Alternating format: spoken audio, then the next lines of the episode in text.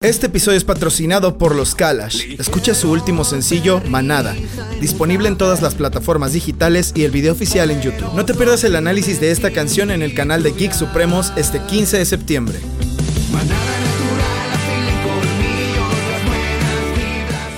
Estás escuchando el episodio 133 de Geek Supremos, el podcast que tiene más miembros que una madre, no, no pero una, este, una nave Que una nodriza. pinche madre de esas. una madre de esas. Una mamada de esas. Una madre, este, una nave nodriza. Así es, güey. Que tiene más miembros que un pulpito galáctico con tentáculos, ¿no? Sí, Exactamente. sí, sí. Más, más este, tentáculos. Sí, no dije nada, ¿verdad? Sí, no, la sí, cagué. sí, sí. Gracias por completar el 60% del Cuando- proceso cuando cerebral de mis frases. Cuando gustes. Este, así que bueno, pues antes de empezar con el episodio, me gustaría recordarles que nos sigan en todas las redes sociales que nos encuentran como Geek Supremos en cada una de ellas, fácil y sencillo. Acá abajo en descripción encuentran los links. Así es. Fácil y sencillo. Esta semana llegamos a 40 mil suscriptores. Más de 40 mil Más de 40,000 suscriptores. suscriptores. Este, muchas gracias, banda, por todo el apoyo que nos están dando. Está cabroncísimo. Creo que ni Polo y yo imaginamos que íbamos a llegar a esto. Nada, güey. Sí, en no. la vida. Este, muchas gracias, este, muchas gracias neta por todo lo que nos han dado y se vienen cosas más chingonas cada vez más, así que estén al pendiente en las redes sociales. Así y es. síganos en el grupo de Facebook, que esta película surgió en el grupo de Facebook como idea, que digo, ya hace tiempo la quería traer, pero se dio por el grupo de Facebook y también no solo eso, sino que este, esta es la primera, el primer análisis que vamos a hacer en conjunto con seguidores. Ah, es verdad. Mandaron Es eh, su propio análisis a algunas personas eh, en el grupo de Facebook. No siempre va a ser así. Sin embargo, cuando sean términos, ter- cuando se utilice terminología tan específica como esta película, lo más probable es que sí. Cuando se necesiten expertos. Ajá, exactamente. Cuando se necesiten expertos. Sí. Y por cierto, Diego Alvarado, hola, no te dije, pero gracias por recomendarme el caso de Cuéntamelo de nuevo el miércoles. Perdón, Ay. perdón, la que Diego Alvarado, gracias, eres un amor. Diego Alvarado, besos, besos, acomódatelos donde quieras. Ya, fin, gracias. Fin. Podemos continuar. Así es. Eh, así que bueno, pues empecemos con el, el episodio.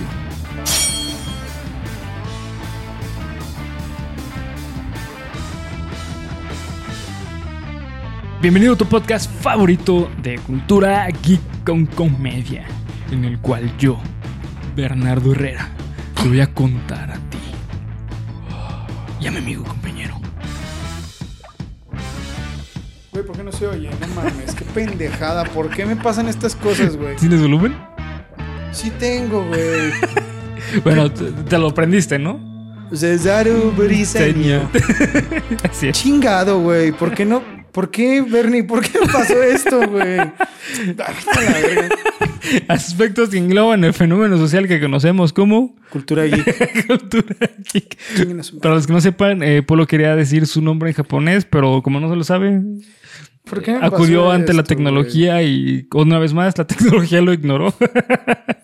¿Por qué me ignoró, güey? Cesare Briceno. Eh. Ahí está, váyanse a la verga. Los de Google, ¿no? Sí, sí. Antes de empezar con el episodio, empecemos con el los datos supremos. Da, da, da, datos supremos. Complétala. Eso. Datos. Muy bien. Bien. Bien. Bien, amiguito. Ok, en esta ocasión, amigo mío, debe contar tres películas, las cuales son de las más controversiales Ok. en la historia de la humanidad. ¿Dela o no? No, no, no. No, no, no. Aquí no. Eh, sí, sí, pues, sí. Sí.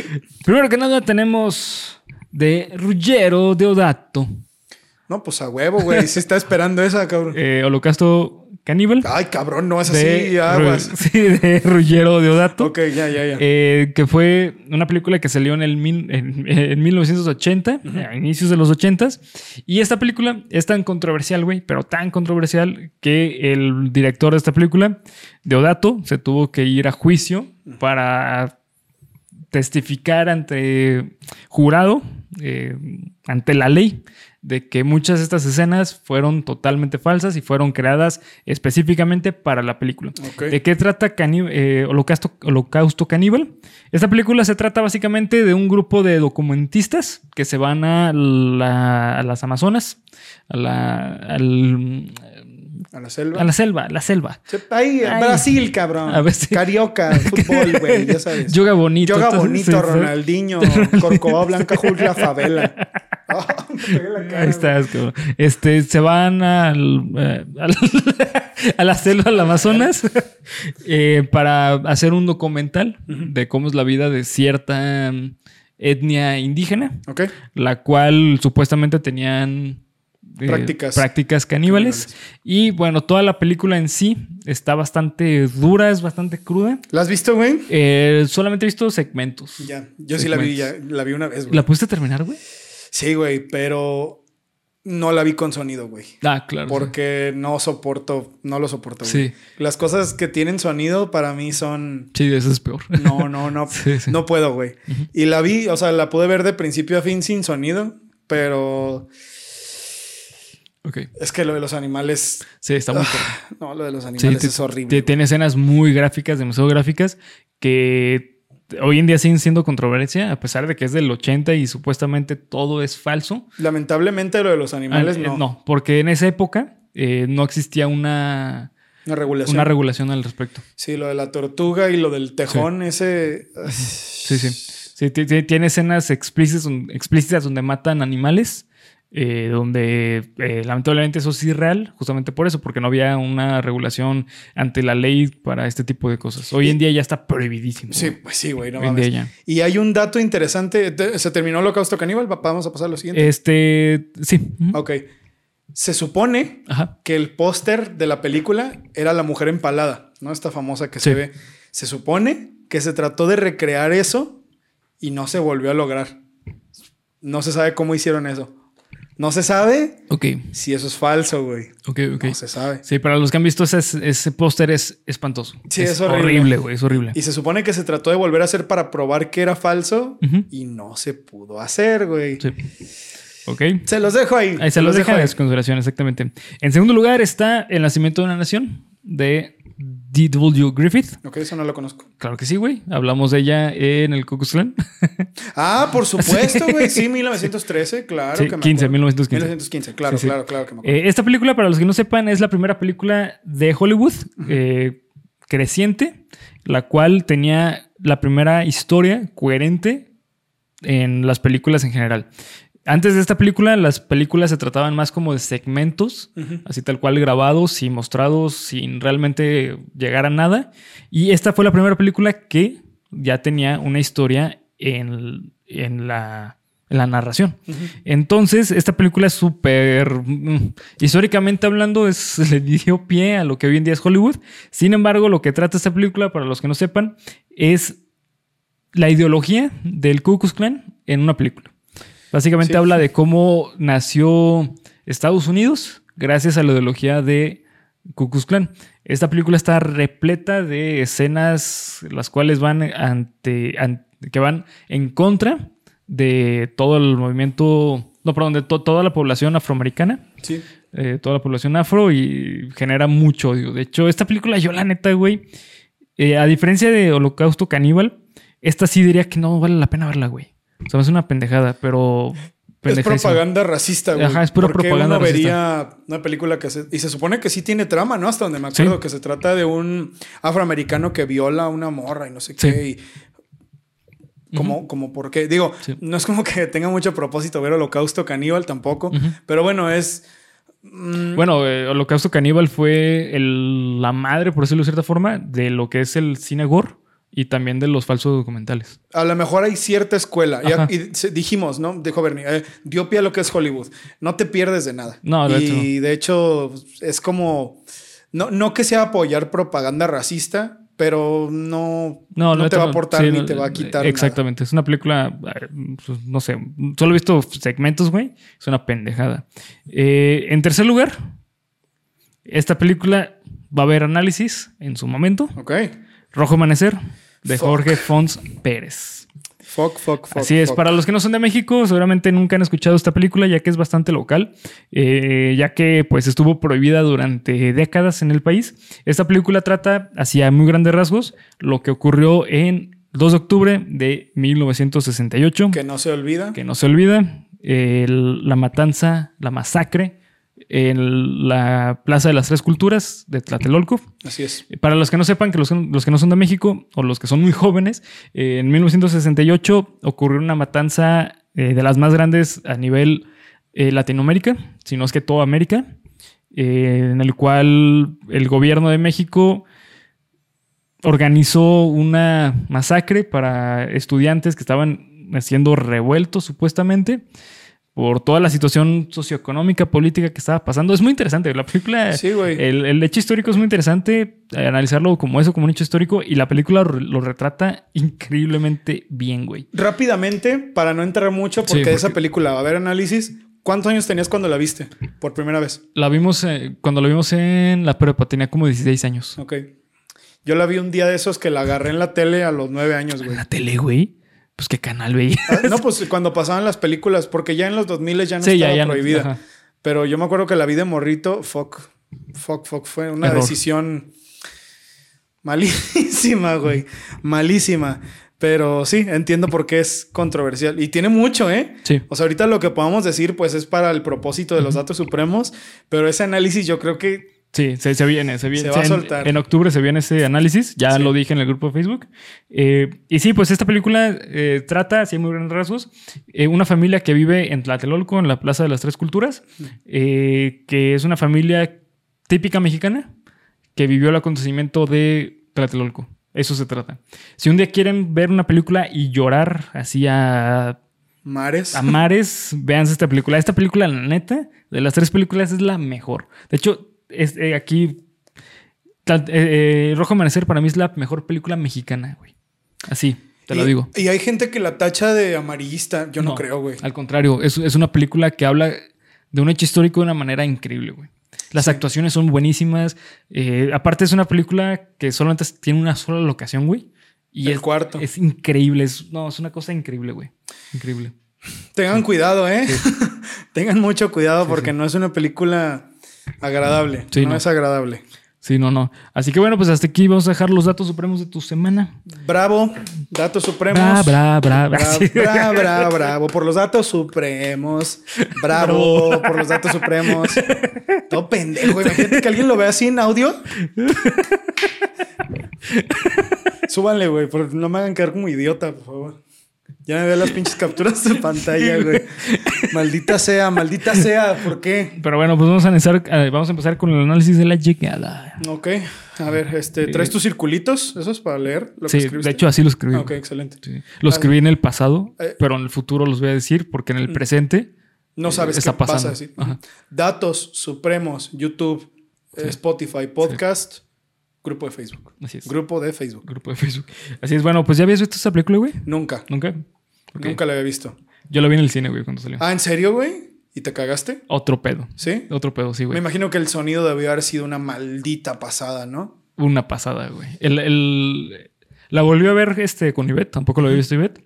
Eh, lo que te puedo decir que recuerdo perfectamente el cine, a diferencia de verla en, en tele, bueno, en una pantalla, este, es que el sonido es súper envolvente en el cine, güey. Me y, y imagino. juega un papel muy importante para la ambientación de la película.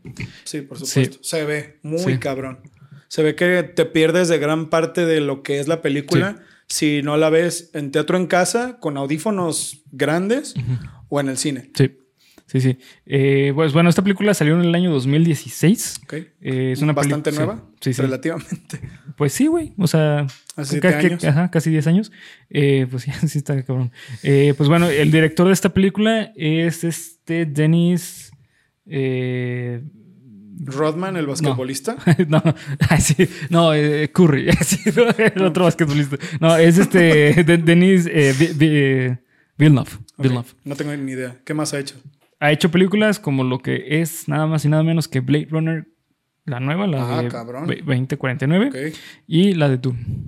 ¿La de Dune? No, pues sí. Se nota. Se nota, Se nota que ama la ciencia ficción, güey. Sí. Sí, sí. Y tiene, de hecho, la misma como sensación. Las, digo, Blade Runner, la nueva no la he visto, pero la de Dune sí tiene la misma sensación que. Se ve luego, luego. Sí. Aunque no la... Yo no he visto Dune, pero sí se ve que tiene la misma... Totalmente. Como güey. la misma aura misteriosa, ¿no? Sí. Sí, bueno, pues esta película fue eh, un éxito cabroncísimo. Eh, ganó Bueno, el presupuesto fue de 47 millones de dólares y recaudó más de 200 millones de dólares. Bastante barata, ¿no? Sí, 47 millones. sí, bastante barata. Sí, sí. Sí, de hecho sí es muy O barata. sea, 47 millones es un putero, sí, ¿no? no, pero hablando de que hoy en día eh, las blockbusters, que son las películas enormes de Hollywood, suelen ser arriba de 100 millones. Exacto. Entonces, O sea, para que está menos de la mitad, güey. Buzz Lightyear costó 255 millones, 280 millones de dólares, güey. Un dinero. Y recaudó como 300, ¿no? Una Sí, güey. así, Esa ¿no? película fue una super pata en los huevos a Disney, pero esta, mira, ¿qué fue? Sí, eh, cuatro veces lo que, Sí, lo que costó. No mames, seis veces lo que costó. Un chingo de dinero. Sí, es un chingo, güey. Muchísimo. la neta sí. Eh, pero bueno, pues esta película es buenísima, güey. Yo la vi y te puedo decir que la primera vez que la vi, eh, instantáneamente se fue a mis películas favoritas de la historia, güey. De cualquier película. Sí.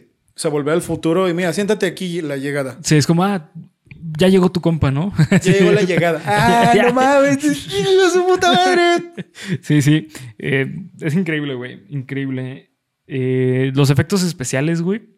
No mames, creo que es de los mejores efectos especiales que he visto en mi vida, güey. No, no, no, siento que no envejecieron casi nada. Esta película me hace pensar mucho. Punto. Sí. Me hace Sí. pensar un chingo, güey. Y fíjate, me siento privilegiado de poder decir, yo que muchas veces no entiendo nada de lo que está pasando ni a mi alrededor, cabrón, que la pude entender a la primera. Porque después busqué como trailers y datos y esas cosas. Y mucha gente dice que no la entendió la primera, güey. Que Ok. la tuvo que ver dos, Varias tres veces. veces. para ver cuál era la relación de la doctora con lo de la hija y por qué se mostraba de esa forma y a qué se refería, bla, bla, bla, bla. Pero yo sí la entendí y me siento muy bien por eso, güey. Porque a mi parecer, yo que siempre me quejo de que no me dan todo en las películas y luego en otros días me quejo de que sí me lo dan todo en las películas. Creo que esta película tiene un balance perfecto Sí.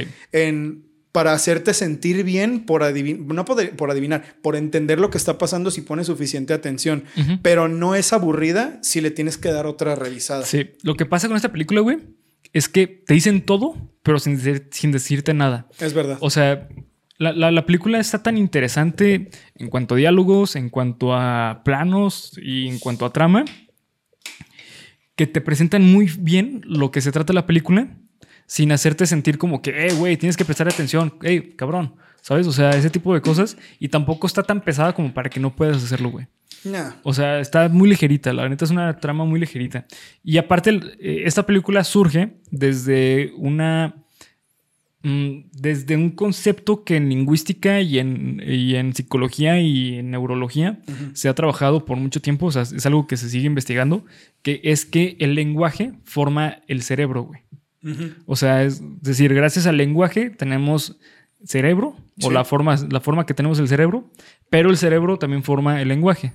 Ujú. Ok. Y lo hemos hablado muchas veces Sí. aquí, ¿eh? Lo hemos hablado un chingo. Sí, sí. Para los que sean fans de Geek Supremo saben que esto, que este análisis específicamente va a tener Mucho de eso. mucho o todo de eso. Sí, de hecho, prácticamente lo que trata. Porque creo que de lo que los, uno de los diálogos que más me gustó es el de la doctora y el, de- el del físico. Sí.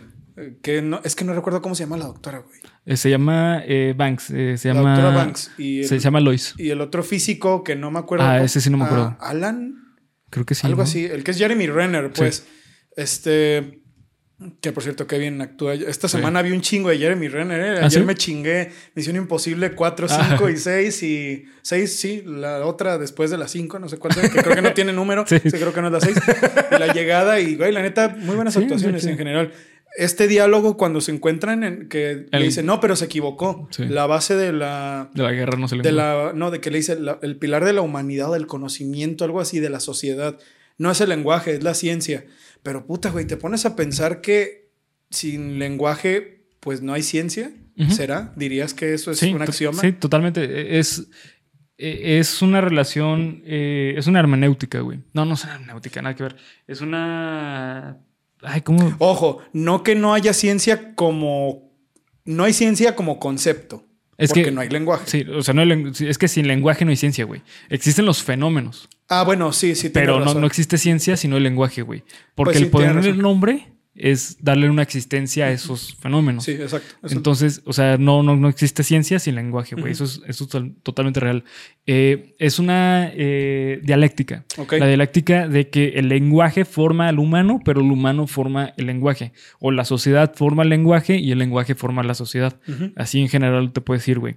Eh, e- esta, esta es una hipótesis que surge de Benjamin Worth, el cual justamente dice esto, que el lenguaje forma nuestro cerebro y a su vez eh, esto forma la, la percepción de la realidad. Ujú. Ok, aquí eh, simplemente para dar un- dos shoutouts para, esta, eh, para este análisis. Eh, en el grupo de Facebook mandaron sus comentarios al respecto. Y bueno, primero que nada, Minerva Malverde, Valverde, perdón, Ujú. la cual es eh, que ella estudió este, traducción. Dice que sabe mucho del lenguaje y aquí escribió un chingo de cosas al respecto. Y la neta es que está bien interesante, güey. Eh, primero que nada, este concepto de que nosotros, que el lenguaje forma el cerebro, tiene que ver cómo percibimos la realidad. Por ende, lo que habla esta película es la forma en que escriben, que es en círculos, güey. Está súper interesante. Tiene que ver cómo es que no hay tiempo, güey. O sea, porque nosotros cuando escribimos, No, mames, qué perro, güey. Ajá, sí, güey. O sea, cuando nosotros escribimos, esto es un concepto psicológico. Si te das cuenta, es de izquierda a derecha, güey. Y nosotros conceptualizamos eh, Principio y fin. principio y fin. Y en general así, así lo vemos todo, güey. O sea, por ejemplo, cuando estás viendo un video, principio a fin del video. No lo ves al revés, güey. ¿Sabes? En cambio, por ejemplo, los japoneses y grande parte, gran- eh, la mayoría de los asiáticos es al revés, güey. Es principio y fin. Y de arriba a abajo. O ¿no? de arriba para abajo. Pero güey. igual, o sea, es una. O sea, son ejes que marcan Son ejes. que tienen un principio y un principio y fin. No mames, ¿qué, qué Y- pedo? Y en círculo, güey, estás diciendo que no tiene fin lo que estás diciendo. O sea, no hay un inicio ni un fin, güey. O sea, porque un círculo no tiene lados, no tiene.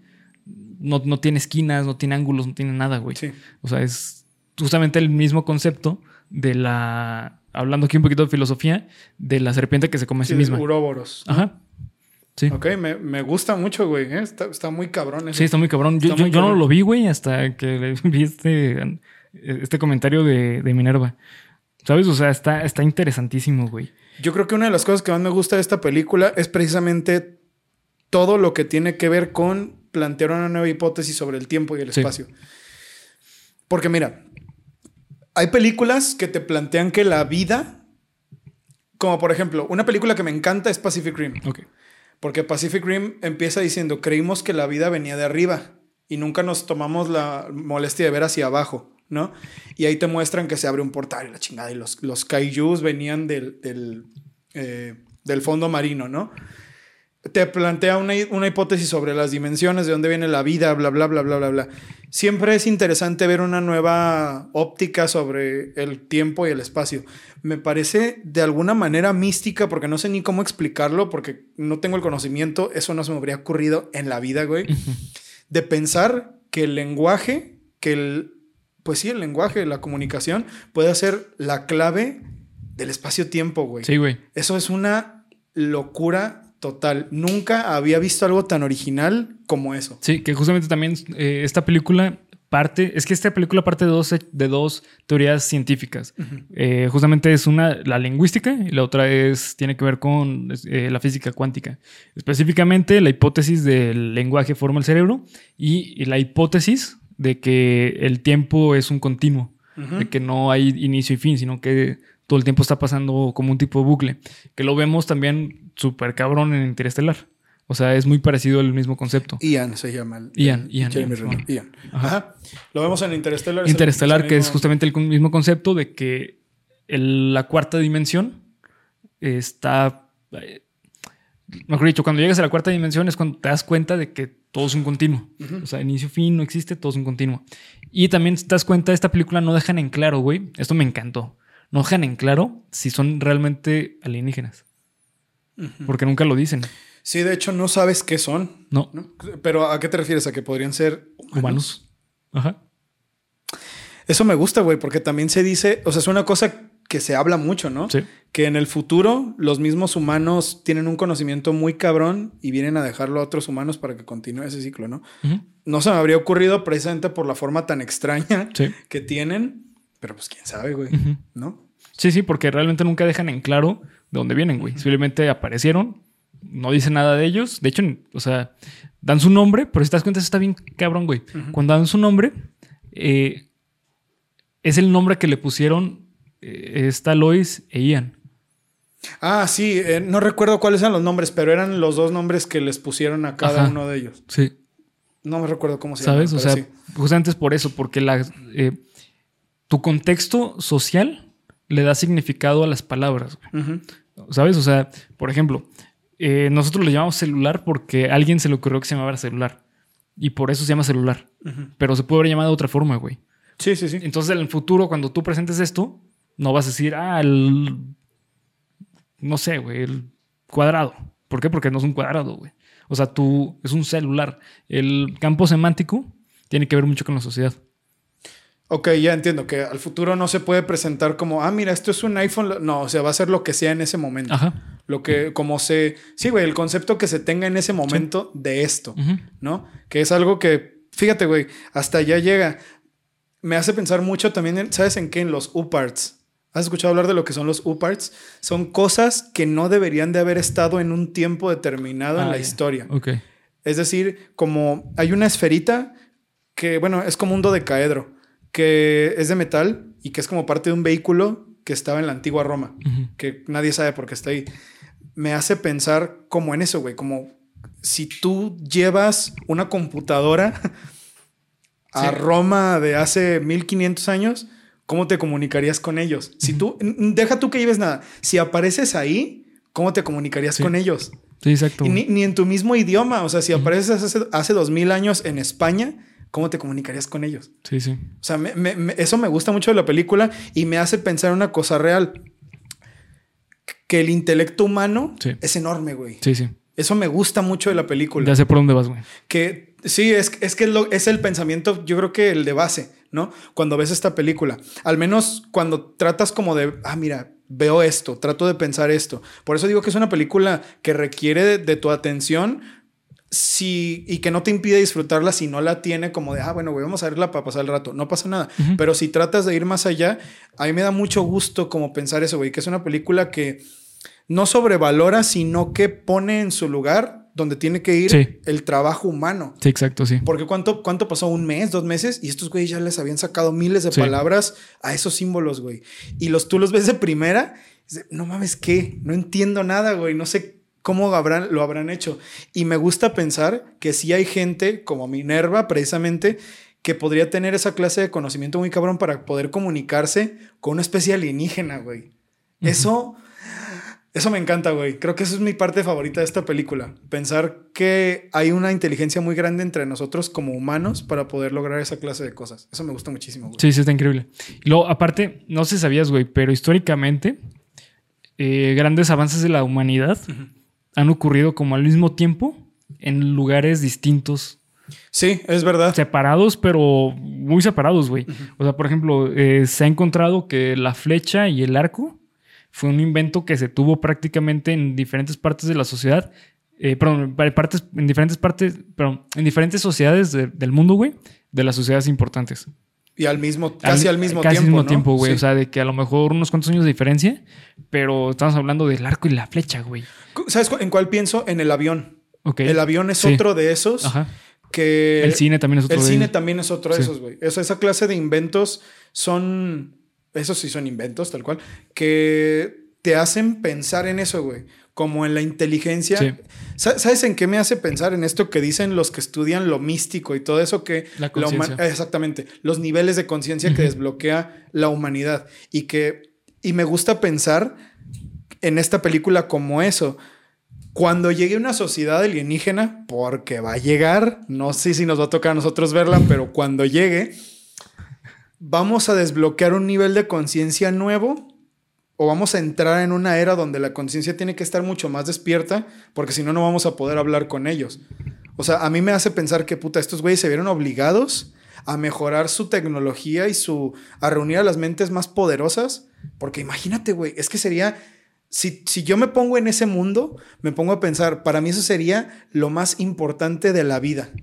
Así, de todas las generaciones, de todas las personas que hemos estado vivas en el mundo actualmente, esto es lo más importante que hemos vivido.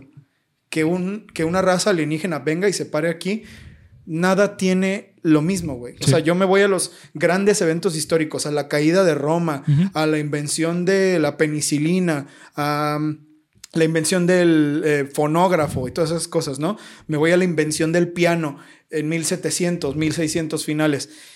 Y yo creo que ninguno de esos eventos sería tan. tan. ¿Qué te diré, güey? Tan enorme, tan bíblico, tan apoteósico como final de esa sección de la humanidad que los extraterrestres vinieran y se pararan en las ciudades. Y eso me lleva a lo que estaba diciendo.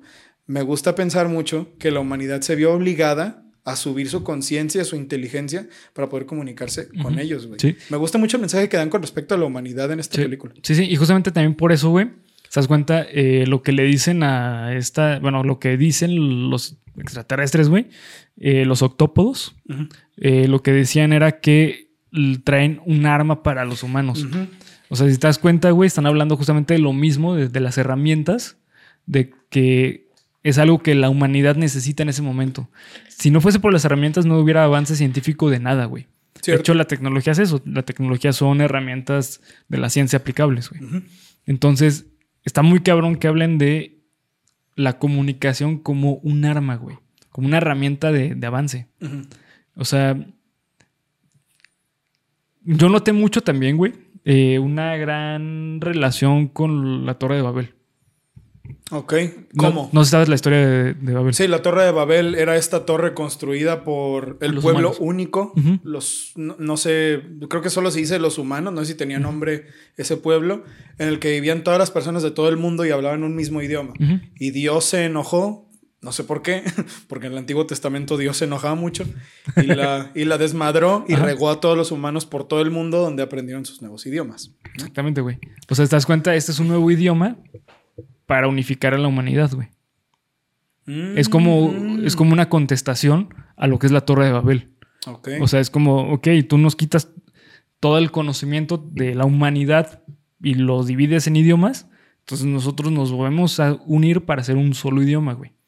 Que tiene un gran poder, güey. y esto lo trajo una raza alienígena. Ajá. ¿Te imaginas, güey? No mames, está cabrón, güey. Sí, yo, sí. yo no sabría, güey. O sea, yo no sabría. sí. Por, eso me gusta, güey. Porque de primera te ponen. Fíjate, eso, eso no me. No se me hizo mal. Porque normalmente yo hubiera dicho. Ay, luego, luego pusieron a la doctora Banks como bien perrita. Y de sí, yo así. Pero es que, güey, una persona con esa capacidad desde el inicio que le, doctor, eh, que le dice al comandante, comandante, dígale que no sé qué pedo, eh, a ver qué le dice. O sea, no puedes ir a reclutar, no podrían los gobiernos a- ir a reclutar a cualquier persona. Sí. Tendrían que reclutar a las mentes más brillantes, Más brillantes. del mundo para poder comunicarse con seres alienígenas. Y ahora también una cosa que me gusta muchísimo es el diseño de los extraterrestres, Sí. güey. Me encanta, güey. Yo creo que es lo que estaba viendo desde hace rato. H.R. Geiger, que lo he dicho muchas veces, es el creador de Alien. Él siempre había dicho que a un monstruo, si quieres que dé miedo, no lo tienes que ver. Y este, este... eh, El humo blanco, güey. Eso, güey. No mames, sí, güey. No mames, yo no sé a quién se le ocurrió eso de poner a los extraterrestres adentro de una cabina de humo blanco, pero creo que es una de las formas más inteligentes que he visto de mostrar esto. Sí. Porque no sabes qué es ese humo, no sabes por qué no se dejan ver, no sabes si es tóxico, no sabes si es algo que sea de material eh, geológico. ¿Qué es eso, güey? ¿Por qué no se dejan ver? ¿Por qué no los puedes ver? Y está esta parte, esta película tiene algo también muy bueno, que es que nunca, nunca, nunca, nunca, porque no es ese tipo de película, busca el susto barato. Pero puta madre, cuando el, uno de los extraterrestres pone el, el- el tentáculo Sí. en, la, en, la, en, la, en el vidrio y se ve que se le abre, puta, qué pinche sustazo me dio, eh, güey. Sí, de, de hecho, no, no No sé si notaste, güey. También tiene esta referencia de esta pintura de Dios tocando el dedo de- del humano. ¿Cómo se Ah, llama? sí, sí, Este, sí, sí. es de La este- creación de Adán. Ajá, la creación de Adán. Eh, e- esa escena donde la doctora Banks pone la mano y lo toca el octópodo, que es cuando le llega toda la todo, todo, el conocimiento, Ah, sí, sí, sí. es una referencia a esa pintura, güey. Porque si te das cuenta, eh, esa pintura es en sí una, un cerebro, güey. Ah, sí, es verdad. Sí lo había leído. Ajá. Sí, sí, sí. Y tiene que ver con el conocimiento de la humanidad que lo otorga un ser divino. O sea, entonces es Por- una referencia a eso, güey. Por eso me gusta pensarlo como que estos seres, o sea, es que lo que dices es muy cierto, ¿no? A lo mejor eran humanos, pero ¿cómo verías tú a una raza de alienígenas que vienen así? No, pues ¿Los verías como dioses? ¿Creerías? Porque No. imagínate, güey, es que no sabes qué son. sí que no son. No sabes qué son. Sí, muchas personas lo verían. Yo creo que muchas personas lo verían Sí. como si fueran dioses. Creo que aquí, aquí cabe esa comparativa por lo que está diciendo Bernie de que, bueno, si ahí estamos hablando de transmitir conocimiento y ya cuando una sociedad, cuando, bueno, una sociedad es mucha gente, cuando una raza alienígena se presente así, puedes pensar lo que sea. Yo creo Sí. que ya nada importaría. Pues sí, güey, pueden ser dioses que vinieron a traer ese conocimiento a la humanidad, ¿no? Ujú. Que al fin y al cabo, también si te pones a pensarlo, lo que trajeron, pues sí estaba muy cabrón, güey. Era una, era una forma de entender el espacio-tiempo Sí, que sí. era imposible. Imposible, Simón. ¿no? Entonces, ¿cómo podrías catalogar eso como una inteligencia superior o como Dios? No sé, güey. Creo que eso ya es como rascarle mucho, pero una situación así cabría. ¿no? Sí. Pues sí que esta película, güey, 2015, fue nominada a un chingo de categorías, güey. Entre ellas, mejor película, mejor dirección, mejor, mejor guion adaptado, güey, que ahorita vamos a hablar de eso. Ok. Mejor fotografía, mejor diseño de producción, mejor mo- montaje, mejor sonido eh, y mejor edición de sonido. Ojalá que haya ganado las de sonido, güey. Ganó mejor edición de sonido. güey. Sí, güey, es que, es que Sí. se ve, güey. Y yo la vi en una computadora así normal, ¿eh? Con las bocinas de la compu. E igual sabía. Sí, güey. Verla en el cine, ¿qué fue, güey? No, fue una experiencia cabroncísima. Eh, el- el- la ambientación eh, fue otro pedo, güey. Eh, yo, es de esas películas, güey, donde ves a tu alrededor y ves a todos tensos, güey. No, mames. Pero todos concentrados en la trama, qué güey.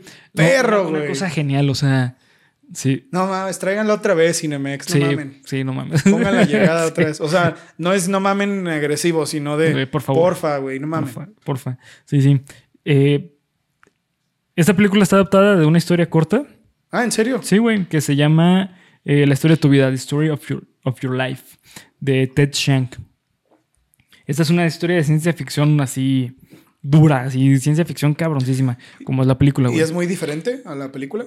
Eh, no, sí está muy bien adaptada, güey. Eh, aquí se trata justamente también de cómo... Eh, eh, ah, qué pendejo, estoy leyendo la... Estoy leyendo la historia sin fin. Estoy leyendo, no, la biografía del Ah, autor, güey. este, sí, o sea, se trata tal cual de la doctora Banks que tiene que descifrar el, El lenguaje, el de los extraterrestres, Simón. Nomás que aquí son de siete patas, güey. No, pues también en la película, ¿no? Ah, sí, ¿no eran ocho? Sí, les ah, ¿no eran los octópodos? Ah, sí, eran octópodos. ¿Sí? Mira, tenían siete, Ah, güey. bueno, tú la cagué, güey. Ay, pedo, Sí, güey. no. ¿Qué pasó? ¿Quién se murió? No, pues nadie. Nadie, güey. No pasó nada. No pasó nada, campeón. A darle. Bien. A chingarle. A chingarle, güey. Simón, o sea, este- y, pues, está bien verga, güey. O sea, el concepto está increíble. Em, no sé si te pasó a ti, güey. Pero yo cuando estaba viendo la película. Sentí un. Una sensación como de. Enojo. Excitación. No, de Ah, ok. enojo, güey. A la humanidad, güey. Ay, cabrón. Sí, o sea, porque. Ah, sí, güey. Ya, ya, Claro, ya supiste para el por- final. sí, Sí, sí, sí, o sea, por supuesto. Porque, o sea, este concepto de. No, pues hay que destruirlo y a ver qué pedo que es, güey. Sobre todo, ¿sabes hacia qué? Hacia Estados Unidos. Es Estados Unidos. Sí, que, que es muy curioso porque la película trata de pintar a Estados Unidos como el, el racional, pero Sí. pues obviamente todo el mundo sabe que Estados Unidos es todo lo contrario. Y es gracioso, güey, porque ¿quiénes fueron los que iban a bombardear, a bombardear primero? Sí.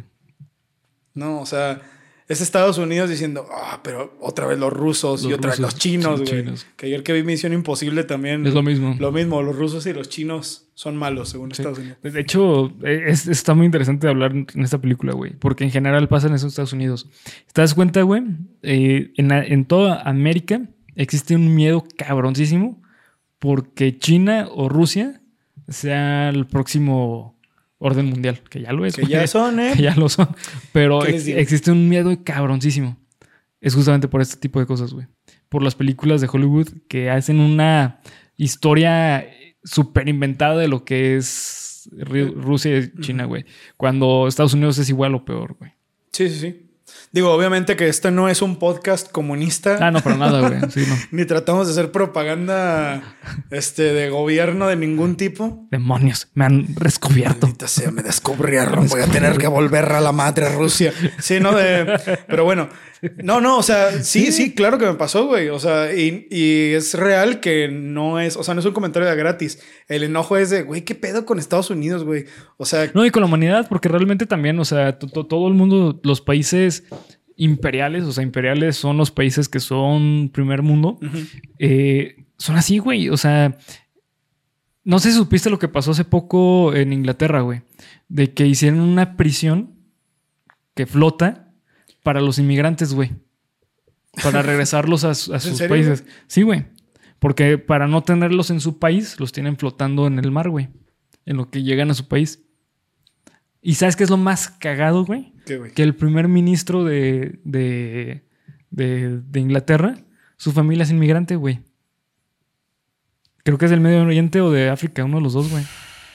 ¿Sabes? O sea, es una mamada. O sea, y imagínate que eso hubiera pasado en otro país, güey. Que hubiera pasado en, no sé, en China. Que China hubiera hecho eso. No, güey, olvídate. Pero lo hizo este, Inglaterra. Inglaterra, güey. O sea, es como, ah, lo hizo Inglaterra. O sea, no está mal visto. Por eso, por eso te digo de Estados Unidos, güey. Sí. No, no es día gratis. Sí, sí. En- sí, lo que dice Bernie es verdad. Creo que es de donde se debe agarrar, como, güey, es que la humanidad, los, los gobiernos imperialistas, sí, por supuesto, yo me voy ahí con eso totalmente. Son los peores, no tienen escrúpulos, eso es bien sabido.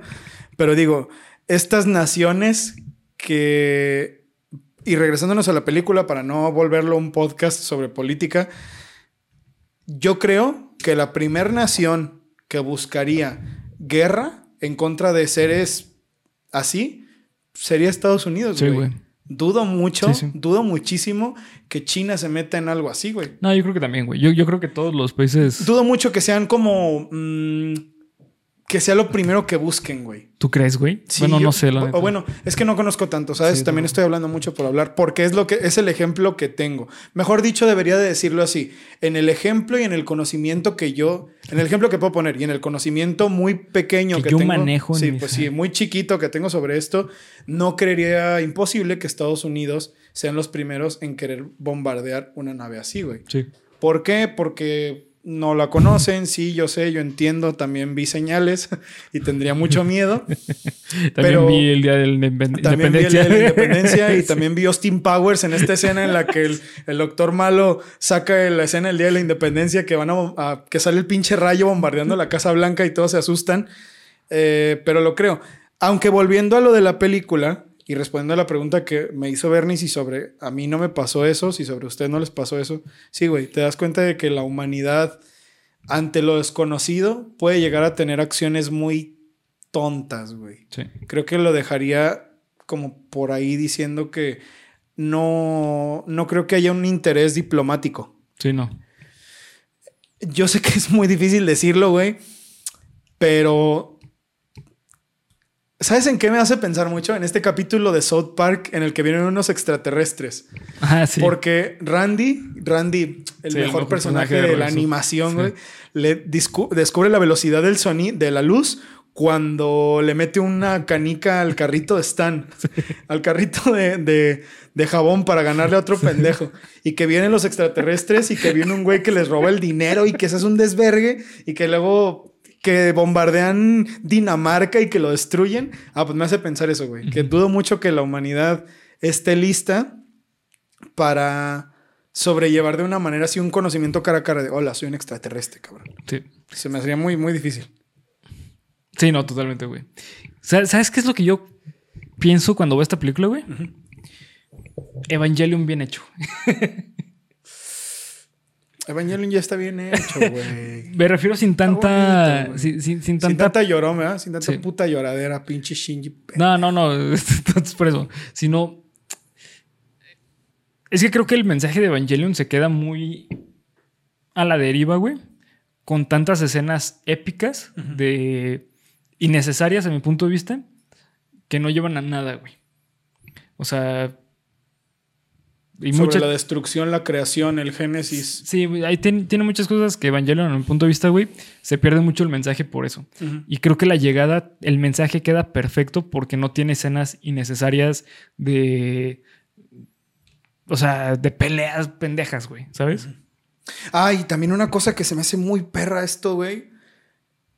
Creo que de lo mejor, de hecho, es que a los chinos, que creo que ahí vamos a entrar en, otra plática al respecto sobre cómo crees que los extraterrestres se comunicarían. A los chinos les hablaba a través del juego de Mahjong. ¿Te acuerdas? Sí. Que decía, no, güey, es que estos, que la doctora Banks decía, es que no entiendo nada de esto y que decía, son fichas del juego del Mahjong. Les está hablando como si fuera un juego. Me gusta también, otra cosa que me gusta mucho pensar es cómo sería que una raza así trataría de comunicarse contigo. ¿Y sabes en qué pienso mucho? En los hackeos de televisión. En los supuestos como el de Brillon, como el de el 911 de, digo, el de Art Bell, el del güey que trabajaba en el Área 51. Ah, todo eso. ¿Cómo, ¿Cómo intentarían los extraterrestres comunicarse con nosotros? ¿A través de qué medios? Eso me gusta mucho pensarlo. Ya. Pues es que, mira, tiene que ver mucho con justamente lo que mencionaba Minerva, es que eh, para comprender el lenguaje de otra sociedad, te tienes que meter en cómo vive la sociedad. Eso es un estudio fenomenológico, güey. Eh, básicamente, muchas de las personas que van a etnias a estudiar, eh, lo que hacen es vivir dentro de ahí para comprender muchas cosas de su lenguaje, güey. Y por eso hablan justamente esto del mayón. O sea, porque lo que menciona la doctora Banks es, ok, ¿qué pasaría si nosotros empezamos a hablarle de ajedrez? O sea, es como el equivalente del mayón, pero el subtexto de, ese juego es, yo te tengo que ganar, te tengo que dominar. Ok, entonces es donde menciona lo peligroso, porque nosotros lo entendemos que es un juego. O sea, si te gano en el ajedrez, es como, bueno, pues te gané, güey. No hay mayor pérdida de decir, ah, pues. Perdí el juego. exactamente. Ay, cabrón, perdí el juego. no mames, yo también. Un día les voy a decir lo que significa. Si ustedes saben a lo que, a lo que nos referimos, comenten. Comenten, perdieron el juego. Perdieron, sí, perdieron el juego. sí. Este. ¿Cuánto tiempo llevabas sin perder el juego? Pues no, es años, güey. Este. Sí, güey, entonces. Que no hay una consecuencia más allá como perder el juego de ajedrez. Ah, perdón, un juego de ajedrez. Pero para ellos podría ser una declaración de, guerra. Sí, güey. También, también, si te pones a pensar, eso es interesante. ¿Cómo, o sea, porque para ti una cosa puede significar algo súper simple, súper banal. Sí. Pero, ¿cómo te comunicarías con ellos sin que sin decir algo que para ellos sea una amenaza, una transgresión. ¿Qué tan lejos estarías de que la humanidad valiera madre y entrar en una guerra intergaláctica contra otra raza? Por ajedrez. pues ¿Sí? por la forma en la que, en la que tratas de hablarles. Sí, sí, claro, güey. son, muchas cosas en las cuales pensar. Que eso pasa muchas veces también eh, entre políticos, entre la, la política, güey. O sea, muchos de los conflictos entre países es, por ese tipo de cosas. O sea, son a veces manejados de una manera mm, con las patas, güey, porque muchos de los políticos no saben qué verga están haciendo, güey. Entonces, creen que... Em, no, no le, le, dan la importancia a lo que es la otra sociedad, güey. Sin otra vez, sin entrar mucho a los detalles, güey. Estados Unidos chinga tu madre. Eso es el No, pues en general, güey. O sea, todas las guerras son así, güey. O sea, si te das cuenta cómo, cómo pasó la Primera Guerra Mundial. También por un conflicto súper pendejo, güey. La Segunda Guerra Mundial, igual. La, ahorita la guerra contra. Contra. Ah, de hecho es muy buen ejemplo, güey. O sea, ahorita la, la guerra contra Ucrania empezó porque la OTAN tenía una línea de defensa de Estados Unidos, güey. Claro. ¿Sabes? Y, y Rusia, son secuelas de la guerra, de la Segunda Guerra, ¿eh? todos lo sabemos. La guerra es horrible, pero todos sabemos dónde hay más responsabilidad en esa guerra, ¿eh? Pero, o sea, si te das cuenta, es ese mensaje, güey, de tener en la línea, es muy claro, güey. Es muy, muy claro. Es una declaración. Una declaración de que en cualquier momento puede empezar otro pedo. Muy pasivo-agresiva. Pasivo-agresivo, sí, Y ahora imagínate que tus palabras puedan ser lo mismo. Estás, lo, que te hace sentir todo, por ejemplo, una cosa que me, que me no me voló la cabeza tan cabrón como esto, pero, o sea, si te pones a pensarlo es de, güey, qué difícil. ¿Te imaginas que el hecho de que Ian se estuviera moviendo, porque ya ves que ponían, Ian camina y le ponían atrás, Ian walks, y el güey se ponía a caminar, que eso sea un insulto para ellos? Mira, güey, justamente eso es un tema bien cabrón que lo, menciona esta, eh, me imagino que es Jacqueline o Jackie. Ok. Este, no, no noté el, apellido, pero bueno, está como Jack. Eh, justamente lo que menciona es esto. Eh, en México es normal decir que se te antoja una concha, güey. Pero en Argentina, ¿qué pasa si dices que te antoja concha, güey? Exactamente. Sí, es, es algo te, van a mandar a la verga, ¿no? Sí, sí. Definitivamente va a ser un problema. O sea, para ellos estás. Probablemente te vean feo y así no va a pasar de que alguien te corrija. Pero estamos hablando de que si tú vas con, no sé, con una tribu de aborígenes australianos y tratas de hacer algún gesto que para ti sea normal, Sí, puede, ser que... Puede ser que sea lo último que hagas en tu vida. Sí, sí, sí. Que de hecho justamente por eso mencionaba que de Holocausto Caníbal si tiene como un valor un poquito más artístico porque al final y al cabo habla también de este tipo de Buen cosas. punto. Sí, tiene razón. De que una persona que es externa de una sociedad entra... De hecho se parecen mucho, güey. O sea... Holocausto Caníbal y La Llegada... Son hermanas. Son hermanas. Pues sí, bueno, no. Es la continuación. Es la continuación, es la parte 2. Este, Sí, o sea, un, grupo de personas que entra a una etnia que no conocen nada de la etnia, güey. ¿Cómo sobrevives? ¿Cómo, sobrevives ¿Cómo te comunicas? Sí, güey. Y, ahí te das cuenta de que efectivamente la base de la sociedad, el pilar, es el lenguaje. Y luego aparte, ahorita estamos viendo algo muy cabrón, güey. Que este tipo de, ideología, un psicólogo, no me acuerdo del nombre, güey. Eh, es un psicólogo social de Latinoamérica, creo que es Bernardo Herrera, ¿no? No, no, Creo, que era, creo que era chileno el güey. No me acuerdo. Bueno, el punto es que hay un psicólogo muy cabrón eh, de psicología social latinoamericano que hablaba que eh, Latinoamérica vive en una ideología colonizada. Es decir, nosotros crecimos como sociedad como una sociedad colonizada. O sea, fuimos colonizada por los españoles o por Europa. Por ende, muchas de nuestras actitudes son de colonizados. ¿Como cuál? Por ejemplo, eh, el simple hecho de cómo vemos a Europa. O sea, si te das cuenta, Europa es como de, uy, es que es el viejo mundo y vivimos, vivimos atrasados porque Europa es una chingonería. O sea, eso es una ideología colonizada. Y lo que mencionaba este psicólogo es que nosotros necesitamos empezar ya a vivir como descolonizados. O sea, empezar a tener actitudes en contra de la, de, de, de, esa ideología. Por ejemplo, eh, un profesor, profe Nieto, si a ver estos saludos, eh, en una de sus clases, que me acuerdo que, no mames, fue otro pedo, eh, estábamos hablando justamente de esto. Y decía que nosotros tenemos esas actitudes descolonizadas, perdón, de descolonización, sin saber que las hacemos. Por ejemplo, güey, es típico de que en una casa, de que, ah, es que aquí se come mucho picante. Un hijo dice, yo no como picante. Eso es descolonizador.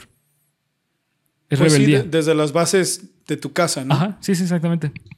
Mm. ¿Sabes? O sea, está súper cabrón, güey. Ya. Y si te das cuenta, güey, ahorita estamos viviendo esta sociedad la cual partimos de que lo correcto es desde una perspectiva anglosajona. ¿Sabes? O sea, por ejemplo, ¿por qué utilizamos este tipo de ropa, güey?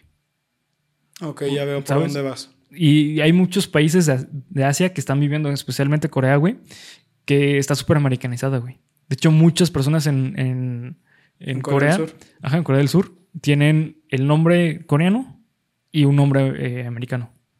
Es verdad, tienes razón. ¿Sabes? O sea, y estamos viendo muchísimo eso, güey, pero muchísimo. Y es a lo que voy que habla esta película. Si te das cuenta, Estados Unidos es el que está luchando por tener la razón de ganar esta guerra interna entre los países. De, ah, es que quién va a ser el primero que va a ganar a los alienígenas. ¿Quién va a obtener la información? si te pones a pensar en la Guerra Fría la alienígena. la Guerra Fría alienígena, güey. Si, si esto pasara en realidad, ¿tú crees que sería así? Sí, güey. ¿Tú crees que habría otra especie de Guerra Fría sí, por ver quiénes van a ser los primeros en comunicarse? Sí, totalmente, güey.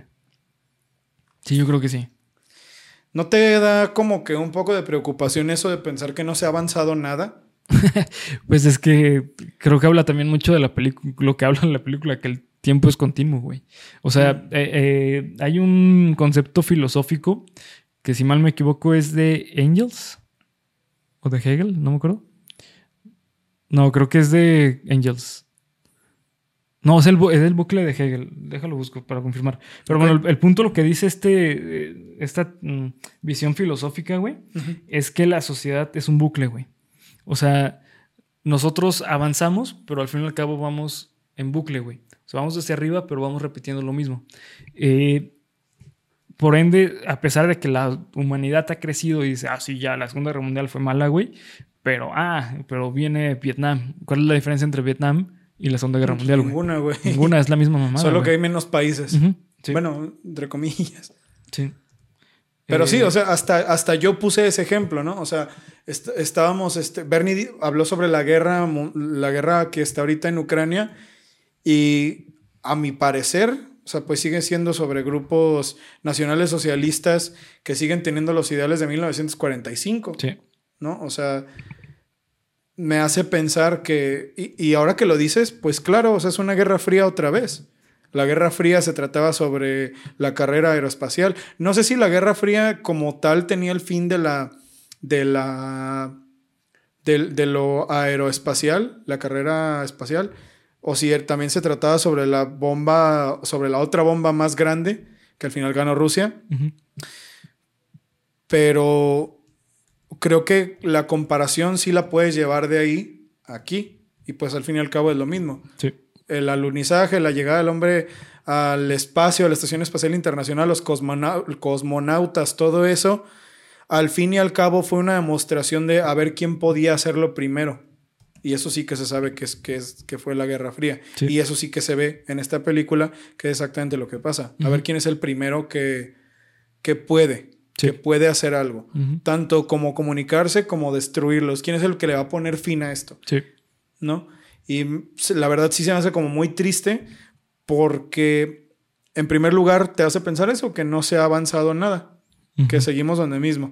Y en segunda, que el ser humano, no, bueno, yo siempre he dicho que el ser humano no es bueno ni malo por naturaleza, sino que es la sociedad quien lo moldea. Pero hay mucha gente muy mala, güey. Y te hace sentir como muy triste y, y muy mal la muerte de uno de los dos Sí, extraterrestres. sí, sí. Eso, yo creo que para mí eso fue la peor parte de la película, porque Sí. te hace, no que se vean tiernos ni nada, o sea, yo tendría miedo todo el tiempo, me estaría cagando estando cerca de la nave, pero no vería una, una razón real para matarlos. No, eso solo te habla de precisamente eso, o sea, el mostrar músculo militar de los países siempre te lleva a donde mismo. Sí. Siempre es el mismo, la misma espiral de autodestrucción y es muy culero. Pero Sí. es interesante que esta película te haga pensar en todo eso. Sí, sí, totalmente, güey. De hecho, eh, esta película también es una eh, alegoría a lo que es la terapia.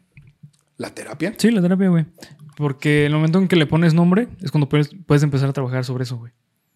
Ah, ok, es verdad. Sí, ¿sabes? O sea, eh, la, la terapia surge, o mejor dicho, maneja este concepto de que tienes que primero nombrar lo, el padecimiento que tienes para entender el padecimiento, güey. Entonces, aquí lo que está pasando es que la humanidad todavía no le pone nombre a cómo interpretar el espacio y tiempo, por ende no entiende el espacio y tiempo, güey. Al momento en que le puede poner nombre es cuando lo entiende, güey. Ok. Ah, cuando le pone nombre el espacio y tiempo, tal cual, la palabra espacio y la palabra tiempo. No, eh, lo que me refiero que ponerle el nombre es ponerle nombre y apellido, pues. O sea, el decir eh, espacio-tiempo funciona así, tal, tal, tal, tal, tal. Ah, como Tal, tal, el espacio, que es lo que le dice, el espacio-tiempo a través del lenguaje y todo eso. pero- Sí. Pues sí. Yo creí que ibas a hablar de que al momento en el que los nombraron, que le pusieron nombre a ellos, fue cuando realmente empezaron a avanzar en entenderlos. Ah, bueno, también, pero eh, eso no tiene tanto que ver con el concepto terapéutico, eso tiene que ver más con algo social. O sea, eh, es justamente lo que pasa con hoy en día con el racismo, güey. O sea, muchas de las personas tienen conductas racistas sin saber que son racistas. Entonces, el momento en que ya pones un nombre adecuado a una etnia, ahí empiezas a quitar muchos conceptos y actitudes racistas, güey. ¿Sabes? O sea, eh, el simple hecho de llamarle negros en lugar de afroamericanos o eh, de ascendencia afro, hay una gran diferencia, güey. No lo parece, pero hay una gran diferencia. ¿Sabes? O sea, o decir homosexual en lugar de gay o, bueno, no gay, no, puto o lo que quieras, güey. Sí, pues ahí ya estamos hablando de... Una brecha enorme, güey. Sí, sí, sí. Porque ya estás nombrándolo correctamente. Entonces estás entendiendo muchas cosas del movimiento, güey. Sí, es cierto. Es totalmente cierto. Sí, sí. Aunque, bueno, en, en este caso, bueno, sí, sí, sí, sí, es verdad. No puedo decir que no, porque es verdad. Cuando, cuando, tienen, cuando tienen nombre es más fácil. ¿Por qué será eso? Cuando le, cuando le pones nombre a algo así, es más fácil saber cómo tratarlo. ¿Qué? ¿Por qué será? ¿Porque inconscientemente lo tienes metido en tu sistema? No, no, no. no. Tiene que, tiene que ver más con esta cuestión de que mm, la posición en la que te encuentras, güey. O sea, si. En este caso, si lo hubieran, los hubieran tratado de manera racista, güey, o discriminatoria, diciendo, no, es que son una basura, unos alienígenas, son malos, tú, por ende, ya estás eh, conceptualizándolos de que tú tienes que ser peor que ellos, güey, porque te van a ganar. Entonces, si los pones al mismo nivel, de que ah, yo me llamo Juan y tú te llamas Pepe, los dos somos Juan y Pepe, güey. Ok, ya. los dos comprendo. somos seres, en este caso no, no seres humanos, pero somos seres que estamos queriendo llegar al mismo objetivo, que es que tú me enseñes y yo aprender. O sea, se, se- se les pone un nombre para ponernos todos en un solo punto. De hecho, justamente, nivel. es justamente lo que mencionaban, güey, de que es que cómo nos vamos a referir a ellos si queremos aprender de ellos. Entonces no, no podemos partir de que, ah, tú número uno y número dos, güey. Porque ¿quién es número uno y número dos? Y se me hace muy cabrón que en la parte final, cuando la doctora se mete con ellos al Sí. cuartito, que no mames, No mames, qué sí. buena escena. Qué buena escena es esa, güey. Cuando le pregunta, ¿y dónde está? Inserta nombre porque no me acuerdo. Sí, no y dice, eh, proceso muerte. Ajá. O sea, el otro alienígena sabía que se estaban refiriendo al otro, Sí. ¿no? Entonces, también el hecho de que a ti te llamen te da cierto sentido de pertenencia, bueno, no de pertenencia, de existencia, De existencia, güey. Sí, sí, totalmente. digamos, Sí. que puede ser negativo o positivo, no sé, dependiendo de, de qué sea, pero se me hace muy interesante que yo te nombro, tú existes. Tú existes. Güey, qué increíble. Que es justamente ese es el, el punto del lenguaje inclusivo, güey. O sea, el, o el incluyente, güey. O sea, tiene que ver, no, no, no tiene que ver con inventar palabras, sino que es el aceptar que el simple hecho de ya de nombrarlo existe, güey. Por ejemplo, antes no, no se veía mal decir bienvenidos a todos. Oye, es bienvenidos a todas y todas. Perdón, todas y todos. Perdón, todos y todas. ¿Por qué? Porque ya estás poniendo que existe algo más que el hombre, güey. O sea, ya estás poniendo en palabras que existe la mujer. Claro. ¿Sabes? Entonces, por eso es importante el, lenguaje inclu- eh, incluyente. Y bienvenidos a todos, güey. Eh, mira, es que eso está, está muy cabrona. Eh, Si, si nos vamos desde la perspectiva de que el lenguaje no es un continuo, sino que es algo que, perdón, es un continuo, no es algo que solamente se establece en un momento específico de la sociedad. eh, en un momento, lo más probable es que todes va a ser aceptado, güey. Ya. O sea, ¿por qué? Porque más personas lo van a empezar a utilizar. O sea, el problema, eh, como yo lo veo, de lenguaje inclu- incluyente, es que muchas veces no se dan cuenta, güey, de que es redundante. Claro. No termina de quedar, ¿no? Ajá, es redundante, ese es el problema, güey. Eh, y, y rompe mucho también, eso también es muy importante, ro- rompe mucho con lo ya preestablecido de- del aprendizaje, güey. Entonces, por eso es normal que muchas personas son renuentes a eso. O sea, es como si te dijera, güey, es que está mal que utilices esa camisa. Güey, pues yo toda la vida he utilizado esta camisa. Además, eso, ¿no? La imposición. Sí, la imposición. O sea, creo que la imposición es mm, muy cagazona y luego la gente se emputa si entramos en estos temas. Así que volvamos a la película. y luego se encabronen. Ya los. Ay, eso no tenía nada que ver. Cállese a la verga. Sí, o sea, eh, vol- volviendo a la No, película. es que el lenguaje y- evoluciona, el lenguaje evoluciona, güey. Es lo que habla la película. Sí, O claro. sea, el lenguaje evoluciona a tal punto de que vas a tener un momento que cambiar tu lenguaje por un nuevo lenguaje, güey. Y cuando. Tu lengua, mejor dicho, Sí, sí, sí. es lengua. Y si piensas en eso, cuando ellos lo cambiaron, imagínate el brinco tan grande Sí. que dieron como sociedad al poder comprender el espacio-tiempo de una forma más bueno, no realista, porque la realidad es lo que cada quien percibe, ¿no? Sino la realidad de la Tierra es una realidad muy diferente a la de esos seres, ¿no? Pero más, pues diferente. Lo diría, diría que es diferente, ¿no? A través del lenguaje, por aceptar el cambio. Eso es chido. Digo, no vinieron los extraterrestres y desmadraron todas las ciudades para decir, tienen que hacer esto. ¿no? O sea, la imposición nuevamente se pone ahí. Y, y pasa de, de, el otro lado para el otro lado. Imagínate que les hubieran impuesto así de tú tal y así, su puta madre. Probablemente hubieran, eso hubiera sido una ofensa para ellos. Sí, sí. Y no sabes qué hubiera pasado. A lo mejor hubieran sido hostiles, a lo mejor hubieran destrozado todo a la verga, ¿no? Es esta misma idea de la comunicación libre. De tú eres y yo soy y somos. No, no, yo no soy el que. No, yo así, así, así. Claro que tiene esta visión muy. Uh, anglocentrista de que los extraterrestres entenderían, entenderían el inglés y sabrían perfectamente, pues bueno, güey, porque la película es... Pero es que lo que, te, lo que te habla eso, güey, aparte sí, obviamente, güey, eh, pero también lo manejaron muy bien, güey, porque lo que habla justamente es, entonces llegaron a, varias, a varios países, güey, y todos se estaban comunicando, güey. O sea, lo que pasa es que te dan a entender que los alienígenas entendían todos los lenguajes. Pero sí, güey. está, mamón, ¿no? Pero digo, bueno, es que es imposible, ¿no? Es como esto mismo de, ah, güey, es que Thanos hablaba en inglés. Ah, Siendo que, bueno, ¿por qué chingón no habla en todos los idiomas? Pues bueno, güey. Porque es una película de, ciencia ficción en primer lugar y porque está hecha en Estados Unidos, ¿no?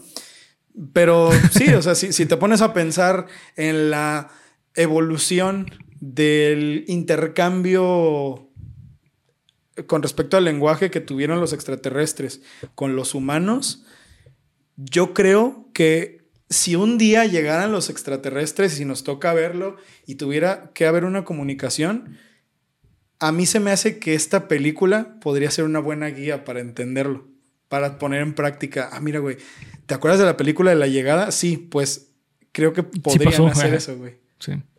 ¿No? Eh, yo sé que es muy tonto decirlo, descabellado, pero bueno, güey, es que vuelvo a lo mismo. En una llegada de extraterrestres, yo creo que ya todo se vale, güey. Así de, no, bueno, güey, ahora acabamos de perderla, los puercos vuelan y los pájaros nadan, güey, ¿no? Llegan los extraterrestres. Hay que valernos de todo lo que tenemos para poder entenderlos. Ya nada tiene sentido. Todo lo que conocías puede que ahora esté mal. Por eso me animo a decir que esta película plantea la solución a un problema inexistente de una forma muy realista. Muy realista. Yo, yo me atrevo a decir que esta es la mejor película de alienígenas que hay, güey.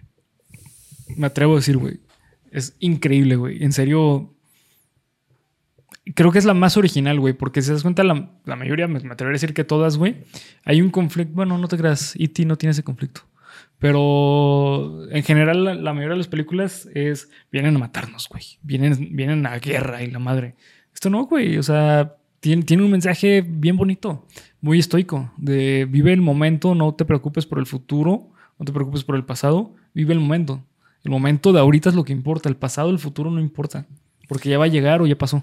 Vi este debate en el que en uno de los comentarios de YouTube, creo que está en el tráiler de la película, en una de esas páginas en Sacine, no sé, cuentas de YouTube. ¿Por qué Ian se enojó con la doctora Banks ¿Por qué cuando le dijo que la hija estaba enferma, por qué se enojó con ella y así? Y había gente que le decía, bueno, es que porque a lo mejor él le pudo haber dicho, entonces, ¿por qué la tuviste? Y así. Pero yo digo, tú te perderías la oportunidad de tener un hijo. De tener, de conocer a alguien que te va a hacer tan feliz. Te va a cambiar la vida. Que te va a cambiar la vida, a pesar de que sabes cómo va a terminar. Pues que todos vamos a morir, güey. O sea, si nos vamos a esa, eh, eso de que, de hecho, eso es un miedo común, güey. Las personas dicen, no, es que yo para qué conozco nuevas personas si se van a ir. Al fin y al cabo, todos nos vamos a ir, güey. Todo el mundo. Es la diferencia de cómo quieres vivir tú tu vida, sí. ¿no? Y claro, entiendo de dónde viene el, el, lado de la gente que dice, es que la doctora sí estuvo mal y por eso se enojó y por eso se la dejaron y pues es que ya sabía y para qué trajo un hijo al mundo si ya sabía que se iba a morir. Bueno, güey, es que eso es inevitable. sí, no, si se iba a morir de una manera tan horrible. Pues sí, güey, la verdad es que se ve en las escenas como te plantean que se murió, pues sí se ve que sufrió mucho, ¿no? El cáncer es una perra. Em, pero si yo estuviera ahí, yo también diría, no, güey, yo no quiero perderme la oportunidad de, de vivir lo que es esta muestra de amor tan increíble, güey. Y fíjate, güey, a pesar de todo lo que hablamos, el lenguaje, eh, las construcciones sociales sobre el lenguaje, la Política. la política de los países, la guerra entre los países, la muerte, la vida, todo eso, te das cuenta de que una motivación muy importante de esta película siempre fue el amor, güey. Sí. Y eso, no mames, eso hace lo más bello del mundo, Y güey. porque lo meten muy bien, güey. O sea, no lo meten como esta parte eh, dogmática de que ah, es que el amor es. Lo puede todo. Lo puede todo y el amor existe porque tiene que existir. La doctora ni sabía qué No, pedo, no sabía güey. qué pedo, güey. De hecho, o sea, te vas dando cuenta de que, ah, bueno, ella pudo entender ciertas cosas que iba descifrando por estos flashazos que le llegaban de una niña que no sabía quién era, güey. ¿No? No es como, ah, es que mi hija me ayudó y todo eso. Si lo ves de una manera, mm, pues yo diría hasta reduccionista, porque no se trata de eso, güey. No se Sí, trata no. de que su hija le ayudó. Ella tenía visiones de una niña que no sabía quién era, que le fueron dando ciertas pistas. Y me gusta pensar eso de que el amor es una fuerza, es una energía que trasciende el tiempo y el espacio Sí. y, que se, y que permanece y que prevalece sobre todas las cosas, ¿no? Creo yo, no como con la película de señales, que dijimos que no es una película de aliens, ¿no? O sea, esa película es más bien sobre la condición humana, sobre la vida. Esta también lo es, Sí. pero esta sí es de aliens, güey. Sí. ¿En qué se diferencian? En que aquí la trama se basa completamente en entender a los aliens. Sí. Allá solo ves que una familia está valiendo verguísima porque tienen problemas humanos y aquí no. Sí. Aquí se, ok, estamos trabajando por entender a los aliens porque es nuestro trabajo, pero al final de todo, o sea, ya cuando pasó todo el desmadre te pones a pensar, verga, güey, yo como humano, esto, esto, esto, esto. Entonces, yo siento que la crítica, no la crítica, la reflexión, el pensamiento sobre la humanidad, sobre lo que eres tú, sobre lo que son los demás, sobre lo que es la microescala de yo en mi familia a la macroescala de guerras entre los países, viene después de los aliens, después de que viste una película de aliens. La narrativa de esta película es una mamada. Esa es la pasada, güey. La narrativa es increíble, la trama, todo, güey. No y no creo que sea cerebrón, güey. No, No, creo que no, sea no un análisis nada. cerebrón, ni no es que yo y me doy cuenta. No, güey, es que es una cosa que está ahí. Sí. Está ahí. Es lo que te dije, te cuenta todo, güey. Esa película te cuenta todo. Te cuenta todo, sí. Sin ser obvia como muchas de las películas de Nolan. Porque muchas de las películas de Nolan, si no es que la mayoría o todas, güey, son de, ah, es que lo que está pasando aquí es las personas estamos viviendo esta nueva etapa porque te explican todo, güey. Como que dudan un poco de la inteligencia Sí. de quien las ve, ¿no? Sí, sí. Si déjale pongo esto porque no vaya a ser que aquí puede que pase que la primera vez no la entiendas, pero es lo mismo. Si la ves otra vez, igual es una gran película. Sí. Y a lo mejor le sacas otra cosa que no estabas buscando, pero que te puede hacer pensar en otras cosas. Y sí lo hace, güey. De verdad que para hacer estos análisis, mm, yo veo la película, no sé cómo, cómo los, los lleves tú, Bernie, pero trato como de pensar en ideas que, ah, mira, eso me interesó. ¿Cómo, esto, ¿A Sí. qué me llevará? ¿No? Y esta película no la tuve que pensar como de, ah, para el análisis. Esta película solita te va llevando. Sí, te va "Ah, llevando. no mames.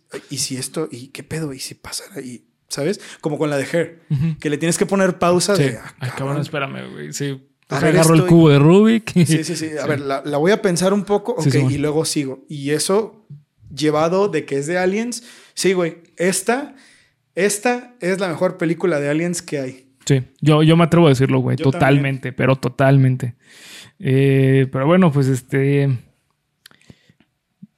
¿Cuánto le hace la película, güey? Yo creo que, ay, cabrón, es que dos está muy fuerte, güey. Uno y medio Uno y medio. sobre 200. Sobre sí, Es 200. una maldita basura asquerosa, sí. pendeja. 10, güey. Sabía, sabía que te iba a gustar mucho esta película. Esta güey. película me encantó, güey. Sabía. Yo creía que era muy temerario decir que era la mejor película de Aliens. No, porque sí. lo vi varias veces, ¿eh? Lo vi varias veces. Esta es la mejor película de Aliens. Esta no van a volver a ver una película de Aliens igual. Y yo así, ah, cabrón. Yo vi el extraterrestre, güey. Yo vi cuando le brillaba su dedito. A mí no me van a decir esas mamadas. A no Güey, vas a decir mamadas, pero yo pongo E.T. muy alto en películas de extraterrestres, ¿eh? Pero no creo que sea así la mejor, mejor. No, claro que no. Pero Vas a decir mamás, pero E.T. A E.T. no me lo tocas, cabrón. Güey, no mames. No, E.T. sí lo pongo en una película muy alta de extraterrestres, güey. Porque juega mucho también con este concepto de, de cambiar la perspectiva de un alienígena que, güey, era un niñito que quería rezar con su familia. ¿Sabes también en quién pienso, güey? a lo mejor es una mamada, pero digo, tiene una trama muy similar a Alf. Sí, sí, sí. Creo que Alf es una, también una muy buena serie sobre alienígenas, porque Alf es un alienígena. Oye, Willy. Deberíamos hacer análisis de Alf, güey, y hablar sobre los pinches casos de Max Wright y su no, güey, no, está muy Sí, no, mejor, mejor no. vamos a hacer Sí, no, no, creo que no. ¿Cuánta puntuación le das a esta película, Bernie? Eh, 10, totalmente, güey. Te, digo, para mí esta película está en un top 5 de películas favoritas, güey. Así de cabrón, top 5 de películas favoritas. Sí, sí. Un top 4, güey. Así te lo pongo sin pedos. güey. Sí. ¿A cuál sacaste? Ay, güey, no, no me acuerdo. A Indiana Jones. A Indiana Jones. Y la calavera de cristal. eh, sí, güey, es increíble. Es increíble. Eh, y más que nada porque justamente lo que hablaba con Ivette es que esta película te nosotros como psicólogos entendemos mucho de lo que habla la película, pero también lo cabrón es que personas que no son psicólogos lo entienden y también va a otro sector que tiene que ver con físicos, tiene que ver con eh, lingüistas y así te vas despegando, güey. Y es una película que neta como ciencia ficción está increíble. A mí a veces lo que no me gusta de la ciencia ficción, güey, es que en primera son muy predecibles, en segunda suelen ser películas con mucha parafernalia para que se vea como que, oh, qué chido a ciencia ficción. ¿Ya, viste cómo tiene el carro cromado y la madre, güey. Sí, sí, claro. ¿Sabes? O sea, cosas que al chile no sirven de nada, simplemente como para ambientación. Y esta película no tiene una ambientación de ciencia ficción típica, pero es increíble el concepto de ciencia ficción que maneja, güey. Porque eh, un punto muy importante es que esta película sí fue hecha para que fuese ciencia ficción 100%, güey. O sea, se le pagó a, ciertos científicos para que ayudaran con las gráficas y todo el pedo que sale, güey. Para que sea realmente datos lo más cercano a la... Datos supremos, ¿no? Datos supremos, sí. A huevo. Da, da, da. Y cantan los pinches extraterrestres. sí, güey, se nota. Yo creo que por eso es tan... Llega tan dentro de uno, ¿no? O sea, porque creo que es muy realista. Sí, sí. Y sí, no, no, diría que... O sea, no me siento mal de agarrar esta película como una teoría de... Güey, es que si, si vienen los extraterrestres hay que hacer eso, cabrón. Pinche Obama. Digo, ¿cómo se llama ahorita? Pinche Biden. O el que esté en turno. Vean esa película y así hablen con los extraterrestres. Hagan cabrón, hagan eso. Por favor. Hagan eso, maldita sea. Porque, sí, güey. Se ve muy real. Se ve muy, realista. Si mañana pasara eso pues yo creo que así sería la situación. Estados Unidos, claro que sería diplomático y salvaría. Sí, a huevo. Y China y Rusia serían los malos. Sí, obvio. Como siempre. Como siempre. Sí, sí, a huevo. Sí, sí. Viva Estados Unidos. Viva Estados Unidos. Eh, pero bueno, pues hasta aquí vamos a dejar el análisis. Recuerden seguirnos en todas las redes sociales que nos suenan como Geeks Supremos en cada una de ellas. Esta dinámica de que ustedes nos manden de repente datitos para los análisis, los vamos a estar haciendo continuamente. No, obviamente no para todas las películas, porque hay unas que no, no, no, lo requieren. Sí, no creo que no es tanto, pero al, chile estuvo chido, me, me gustó. Eh, ¿Algo más que quieras agregar? Que me encantó, me encantó que la gente aportara eso, güey. Sí. Me gustó muchísimo. Creo que es una dinámica muy buena. Sí, sí. Es verdad que no va a poder ser en todas las películas porque simplemente no se puede en todas las películas. O sea, no, no se necesita un experto de cualquier cosa para analizar todas las películas. Pero a la gente que se rifó con sus aportes, muchas gracias. La verdad, sí te hacen, sí te hacen ver todo este pedo de, otro color. Y pues nada más, gracias por los 40 mil suscriptores. De corazón, eso para nosotros nos llena el alma. Gracias, de verdad. Eh, y saludos a, espérame, güey, porque no mames. Saludos, Diego Alvarado, que no te dije el miércoles. Gracias por recomendarme el tema. ¿Quién recomendó la película de, La Llegada? Ay, no me acuerdo. Ah, no, fue de un.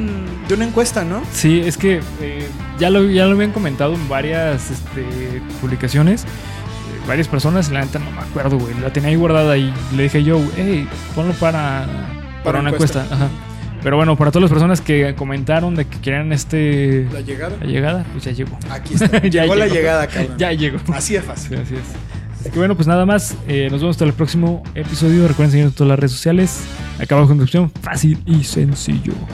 Disfruten. Disfruten su viernes. Ah, ya no tengo pinche traductor. Voy a poner eso en japonés. Ya se los debo para la próxima semana. Disfruten, su viernes. viernes. Supremo. Supremo.